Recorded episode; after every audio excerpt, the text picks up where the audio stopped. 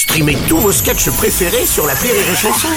Des milliers de sketchs en streaming, sans limite, gratuitement, gratuitement sur les nombreuses radios digitales Rire et Chanson. Marceau refait l'info sur Rire et Chanson. Le ministre de l'Éducation Gabriel Attal annonce l'expérimentation de l'uniforme à l'école. Il sera de retour dans trois écoles de Puteaux dans les Hauts-de-Seine à partir de mars 2024. Les réactions des parents sont plutôt mitigées. Le ministre de l'Éducation Gabriel Attal, bonjour. Oui, Bruno Robles, cela Oui. faisait environ 1h30 que l'on n'avait pas parlé de moi dans les médias, dans la presse, sur les sites d'information. Il Oui. fallait donc que je lance une nouvelle réforme, une nouvelle mesure. Oui. Euh, dans deux jours, il y en aura une autre, et ainsi de suite, jusqu'à mon annonce de candidature à la... Jusqu'à la fin de mon mandat. Oui, voilà, j'aime le... voilà, monsieur oui, plutôt ça.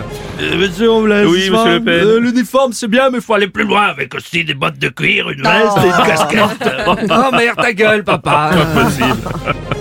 Monsieur Robles. Oui, président Vous Hollande. êtes sûr qu'Emmanuel Macron est pour l'uniforme à l'école? Parce qu'habituellement, il aime pas trop qu'on différencie les élèves et les professeurs. Ah ouais. Et ben,